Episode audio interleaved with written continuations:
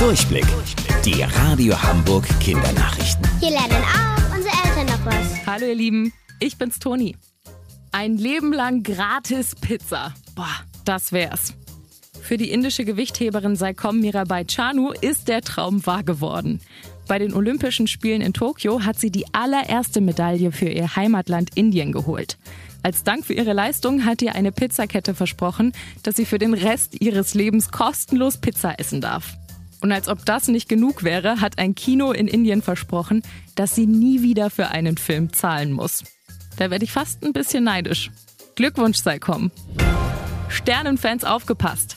Nächste Woche könnt ihr hunderte Sternschnuppen am Nachthimmel entdecken. Aktuell ist es ja noch ein bisschen bewölkt, aber nächste Woche sieht das schon viel besser aus. In der Nacht von Donnerstag auf Freitag habt ihr besonders gute Chancen. Dann gibt es bis zu 100 Sternschnuppen in der Stunde. Grund dafür sind die Perseiden, sowas wie ein Sternschnuppenschauer.